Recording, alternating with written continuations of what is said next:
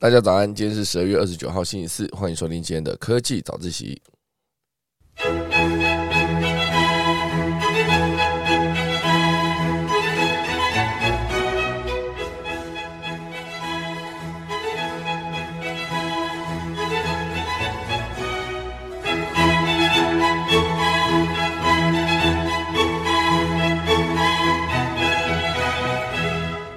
好的，今天可以早起来跟大家分享第一则呢，是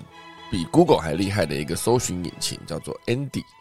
它到底如何挑战 Google 的搜寻地位呢？哦，因为现阶段这个比 Google 一下还要省二十分钟的这个 AI 搜寻引擎，算是一个整合式的搜寻服务。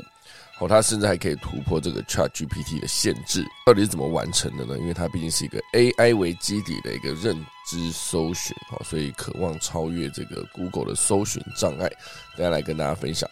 第二大段呢，会是一系列跟这个兵役相关的消息，因为昨天兵役正式哦公布，就是义务役延长到一年，哦，所以这个研发替代役就没了。这个会不会影响整个的科技业呢？那以半导体的人资来看这件事情啊，到底会关注哪些重点？要来跟大家分享。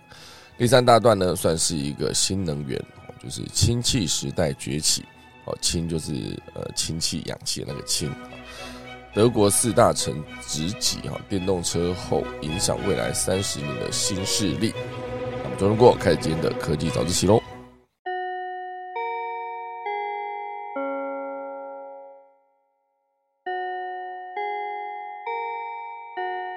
好的，首先来跟大家分享第一大段喽。哦，今天算是一个节目一开始就直接来讲第一大段，没有其他的消息，因为没时间了，好不好？第一个呢，会跟大家聊的就是这个 AI 的搜寻引擎 Andy，它算是一个呃，应该说大家讲到搜寻，原本的印象中就会提到说，哎，你去 Google 一下，你自己不会 Google 吗？哦，类似这样子，Google 就变成一个搜寻的代名词，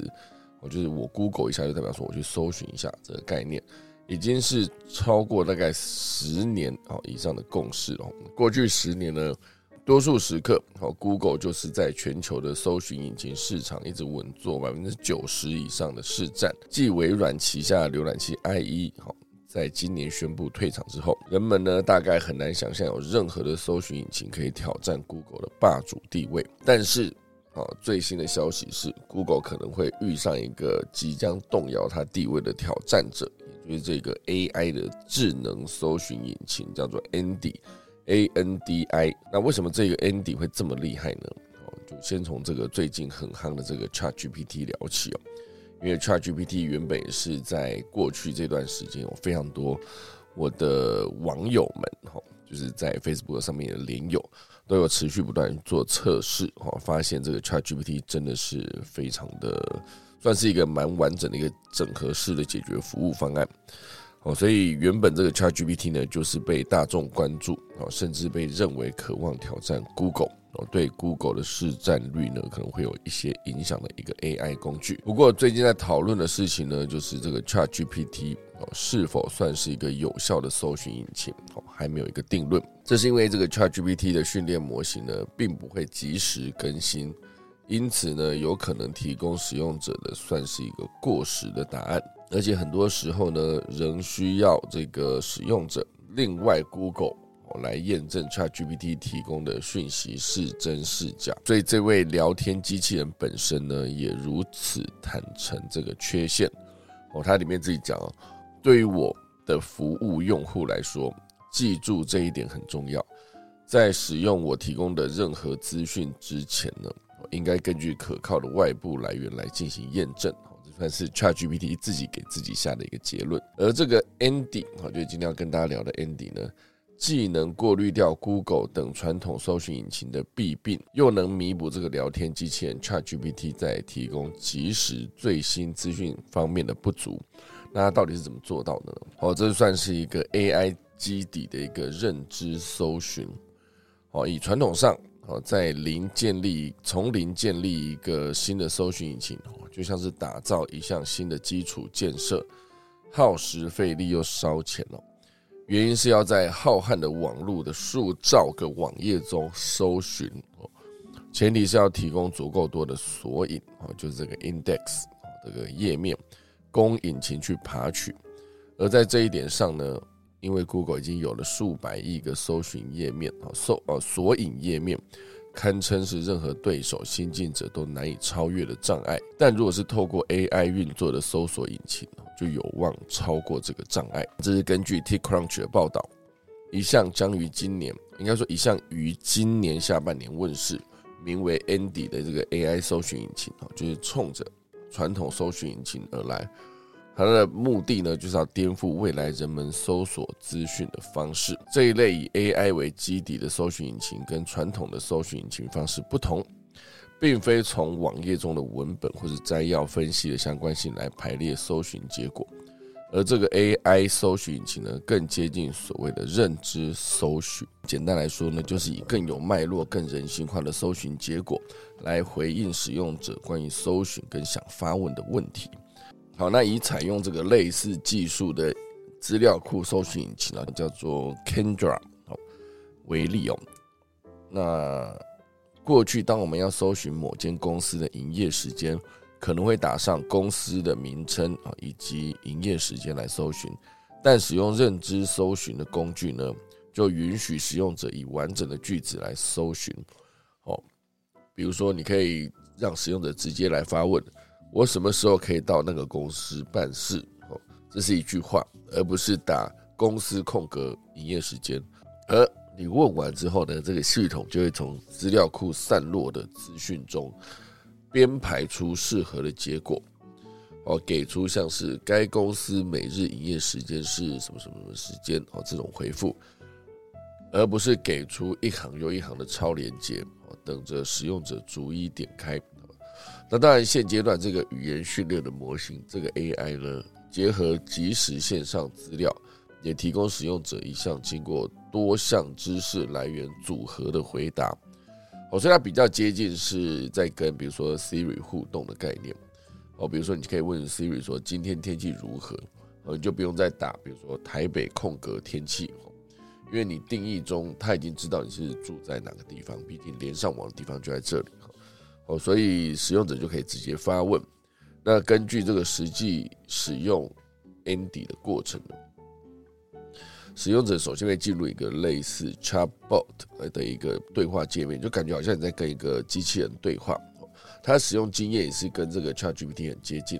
哦，不过最大的差别就是 ChatGPT 被定义成是它无法这么及时的做最新资料的搜寻。哦，可是这有没有可能以后？当这个 ChatGPT 使用一段时间之后，又正式开放这件事情，我就是让它可以以更新的资讯来源来做搜寻结果的回答。好，可是如果说这个 AI 搜寻，当它的模型建立完成、被大量使用之后，好处当然就是能够扫除传统搜寻引擎的弊病，好，比如说广告，好，比如说垃圾网页，比如说侵犯隐私等等的问题。因为 Z 世代哦，现阶段呢，Z 世代是不喜欢 Google 的，因为搜寻结果总是充斥着广告、精心编转过的 SEO 关键字，但实际上是垃圾的网页哦，所以这个就是现阶段 Google 在最核心的获利模式。你搜寻关键字，我给你很多的资料，那至于资资料是怎么排序的，有付费的资料可以放在前面。就算是广告的概念，所以 Google 你严格说起来，它算是一个广告公司哦，就是利用所有的每天被搜寻的关键字，然后来判定什么东西现阶段正流行。那什么东西正流行，就有商业的利益可图的时候呢？就比如说，你可以付费让你自己的搜寻结果往前排，或者是你可以思考一下它的 SEO 的逻辑是什么。哦，你在搜寻的过程中就符合它这个 SEO 的规则，你就可以在搜寻结果放在最前面。我就像我之前讲的，一开始要成立一个频道，哦，比如说我之前成立空姐忙什么，我在频道上线之前呢，我就去搜寻空姐忙什么这五个字，好，这定出来的关键字，发现搜寻结果是零，好，所以我当然就是取了这个名字之后呢，全世界只有我是呃创造出空姐忙什么这个关键字的频道。哦，所以当大家一看到这个频道，照着名字打进去，我就是 Google 搜寻结果的第一个。哦，这某种程度上也算是 SEO 的一个做法。哦，你可以把呃，应该说优化 SEO 的做法。哦，你可以创造出一些字，或者是你做一些本来就已经有的字串，再加上了结合，哦，就比如说空姐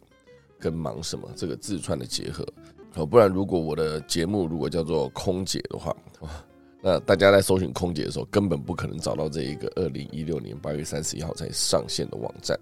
因为在那个当下呢，会你打这个关键字可能会出现其他跟空姐相关的消息，哦，所以这个 AI 搜寻引擎呢。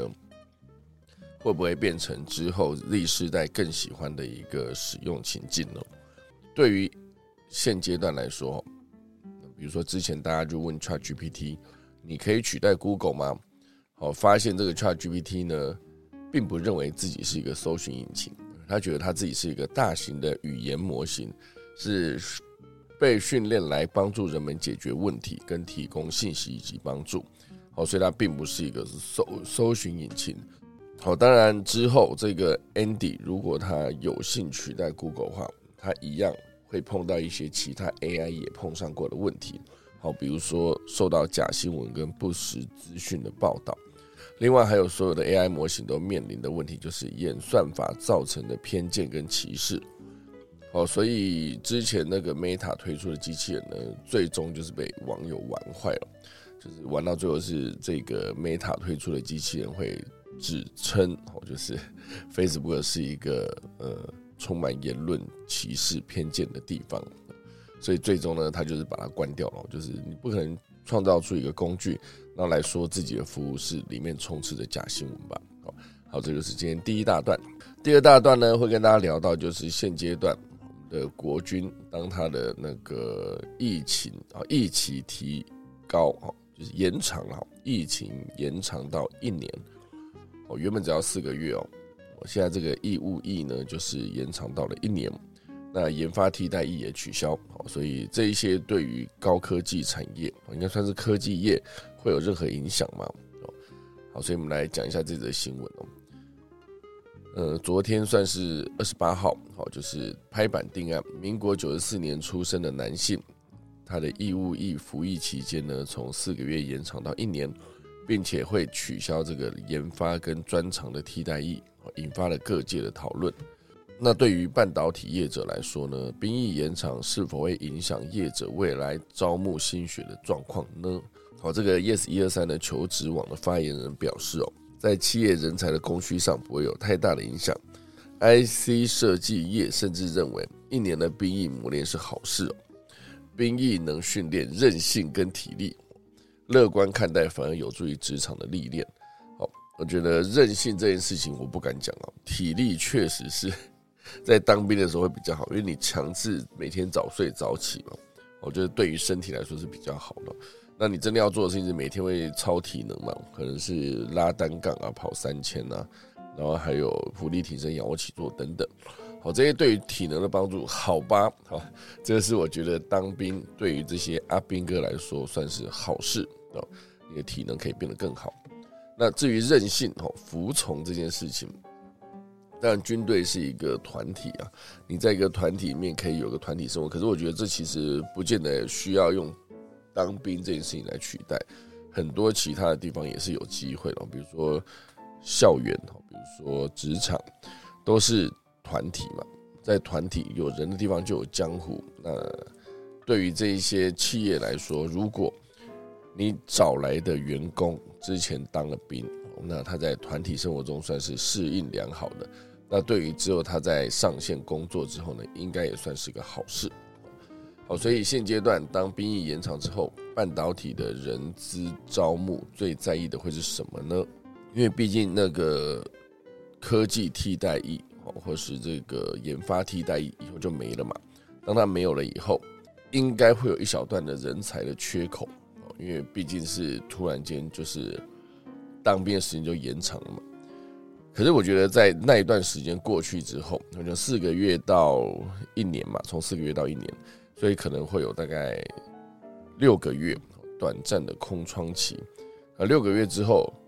之前当兵也陆续退伍了嘛，所以应该就不影响，所以可能就是这半年，可是这半年的工作机会真的有这么多嘛？因为现在疫情趋缓，然后在各个企业都复苏，哦，所以以前过去这个三年内，我，就是裁掉的人或者赔掉的钱呢，可能可以在之后陆陆续续的赚回来，跟再继续把员工招回来。对于这个研发替代役来说，啊，比如说兵役如果拉长，是否有机会能分散在大学四年期间服完？啊，对于科技业来说，影响相对较小。其次呢，就是长期接触接触所学的研发替代役将被砍掉。那倘若服兵役期间能尽量跟个人科系相关，对退伍后的求职者来说呢，反而起到加分作用。哦，那第三呢，如果能在一年疫情内呢，开放阿兵哥在最后几个月提早求职，呃，更早与企业接触，也能降低对科技业的影响。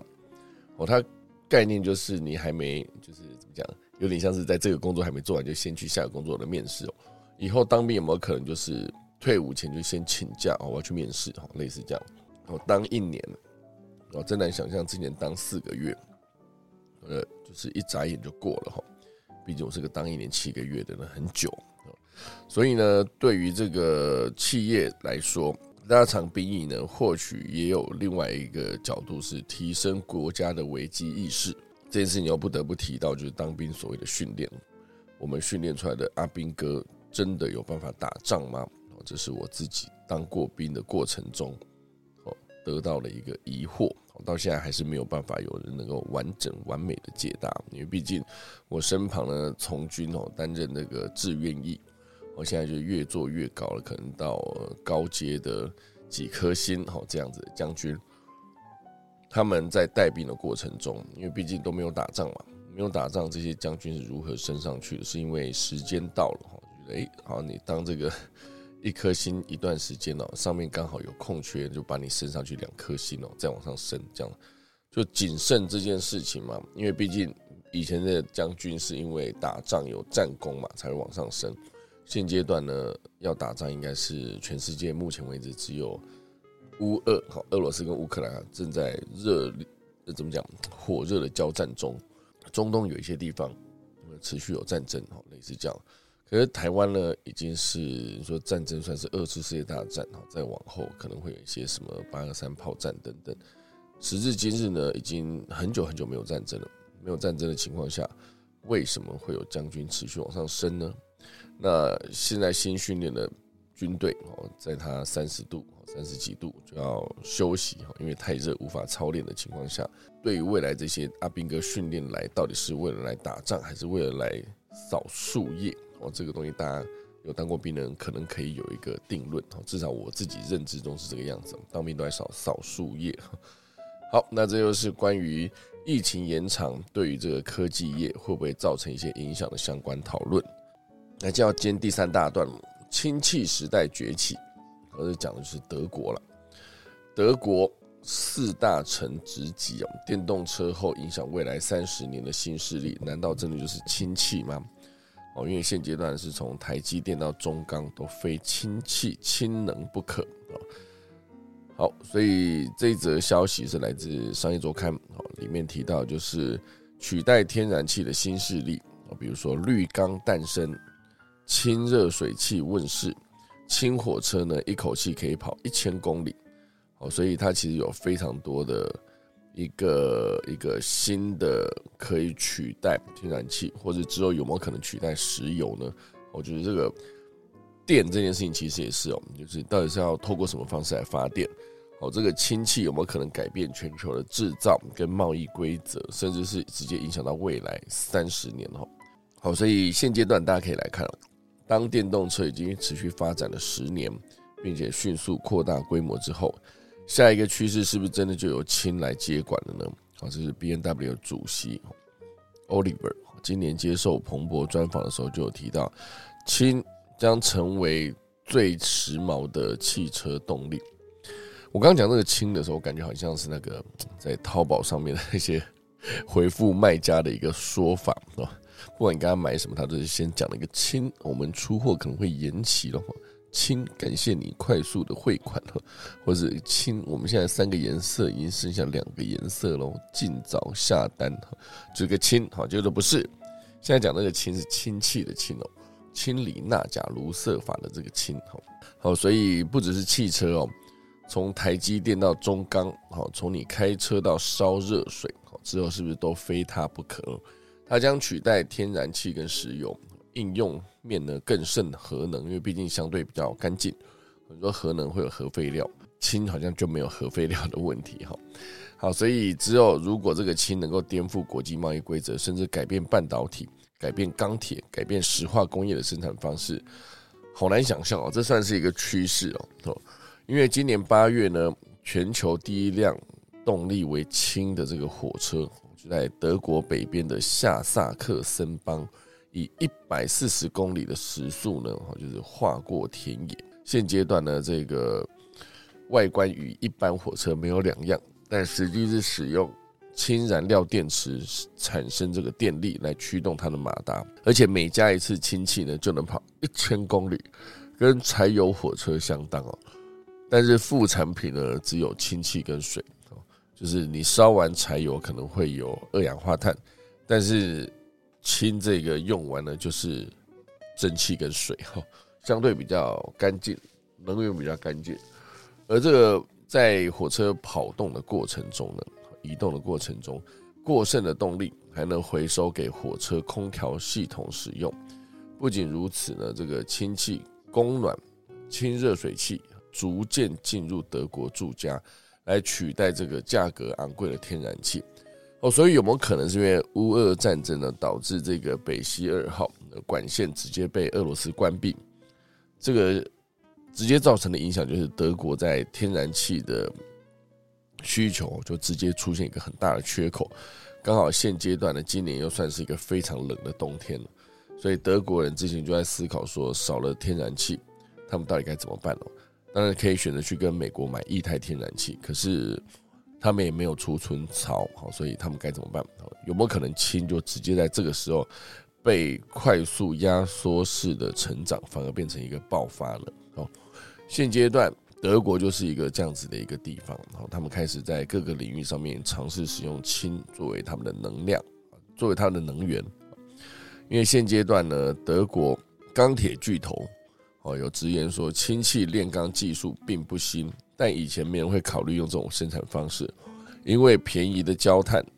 算是一个几乎免费的能源，再加上以前根本没有人在在乎二氧化碳排放量到底有多少。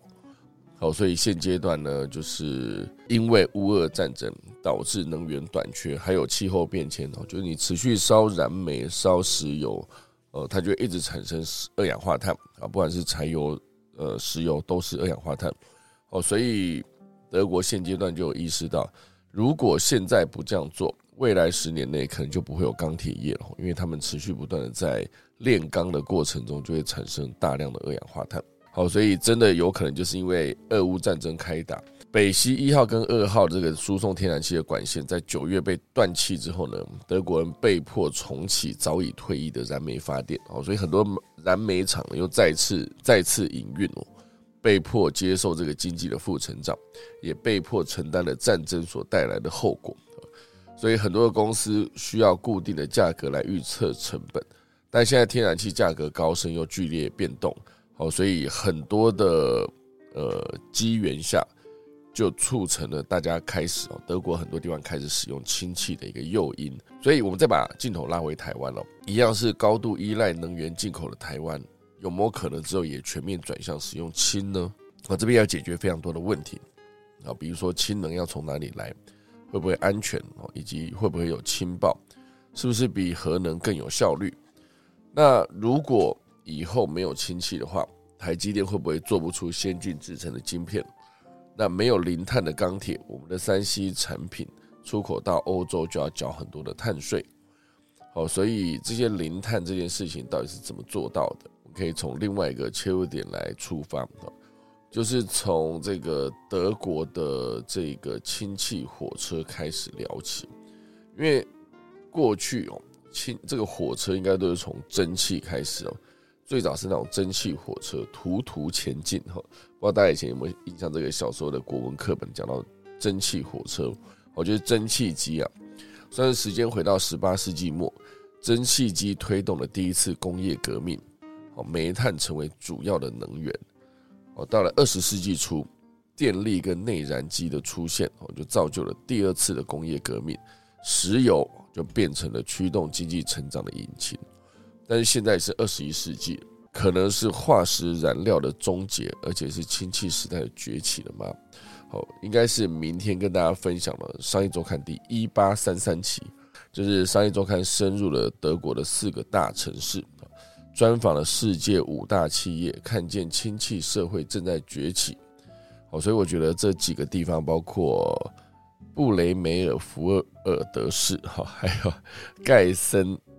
啊盖尔森基辛市，哈基辛市，还有埃森市以及科隆市，哈这几个地方。科隆是那个科隆大教堂的科隆吗？那这样的古龙水好像是来自科隆，哈。好，所以明天跟大家分享内容就是这个从氢气出发去看全球能源的改变。哦，商业周刊团队飞行了一万公里，到达德国的工业心脏鲁尔区，来见证一场百年革命正在如火如荼的展开。以后德国企业有没有可能变成全世界使用氢能最完整、最快速、最有效率的国家呢？所有的内容都在明天的。科技早自习数位时，呃，科技早自习的商业周刊哈封面专题分享来跟大家聊一聊。我觉得这一些使用新的能源，好就有机会避免掉之前的碳排放，好避免掉之后要缴的高额的碳税，甚至也可以避免掉不用再被这个石油天然气的这个能源提供国所绑架。好，所以之后如果全面采用氢气，石油就此被弃用。那未来呢？这个能源带来的利益啊，比如说现在阿拉伯很多国家都是持续不断的生产原油，一桶一桶往外输出的时候，就代表说钱就是叮叮当当一直进了自己的口袋。未来这件事情如果一旦被取消、被取代，那这个阿拉伯国家会不会也就此受到了影响呢？全世界的碳排放有没有可能就因为氢气时代崛起而正式落幕呢？好，这一切内容呢，明天再来跟大家分享。好啦，以上就是今天的可以早起啦，来跟大家分享今天农民历，今天是二零二二年的十二月二十九号，倒数第二天了。今天呢是农历的十二月初七，哈，以入宅安床、开光、祭祀、出火、拆卸、动土、挂匾、破土、安葬、纳畜、祭嫁娶、开市、做灶啊、制成、做粮、伐木。好，以上就是今天可以早起，准备来打下课钟喽。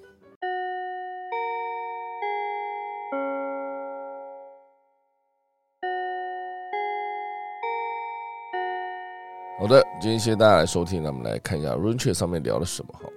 今天就是啊，早安好，然后一开始是锁房的问题，后来打开了，感谢维尼哈。蛇口羊说可以，忘记你回答的可以是什么哈。有一个呃，就是 IE 是浏览器，不是搜寻引擎哦。我觉得刚才讲那一个那一段他们的文字内容里面应该写的是 IE 内建的浏览器，应该说 IE 这个浏览器内建的搜寻引擎哈。然后是拿那个搜寻引擎来跟 Google 搜寻引擎做一个对比哦，轻是 N 好，轻是 N，N 跟 N 哈，其实那个注音呢，A B C D 啊不是，注音是 B P M F D T N L 哈，我觉得后面有点难念了，支吃诗日支吃诗哈，E U U R E E A I A L O。安恩安恩呃哈，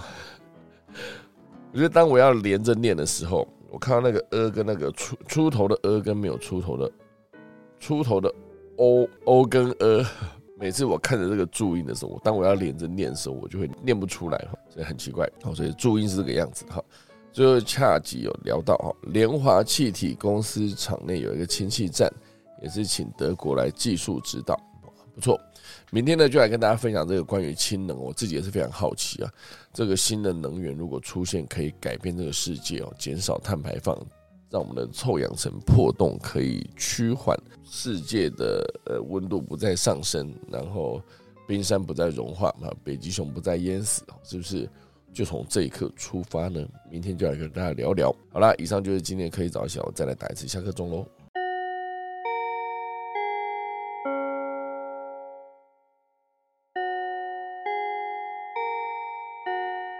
好的，今天就谢谢大家收听啦。我们科技早起，明天十二月三十号，礼拜五哇，明天就是二零二二年的最后一个科技早自习哈，因为明天礼拜五嘛，礼拜六就是三十一号喽。礼拜六的晚上就要跨年喽，不知道大家有没有准备好跨年要去哪里玩了呢？还是天气太冷就不跨了？所以这些计划早点计划。那很多时候你就是人挤的地方呢，要去还是不去？大家可以思考一下。像在台湾，你就想说，哎，我到底要不要去看那个鸡毛掸子？哦，就是 每一次一零一的烟火都被人家合成变成一个鸡毛掸子，很像，好不好？好了，那就今天就先聊到这边啦，就可以早起，明天再见，大家拜拜。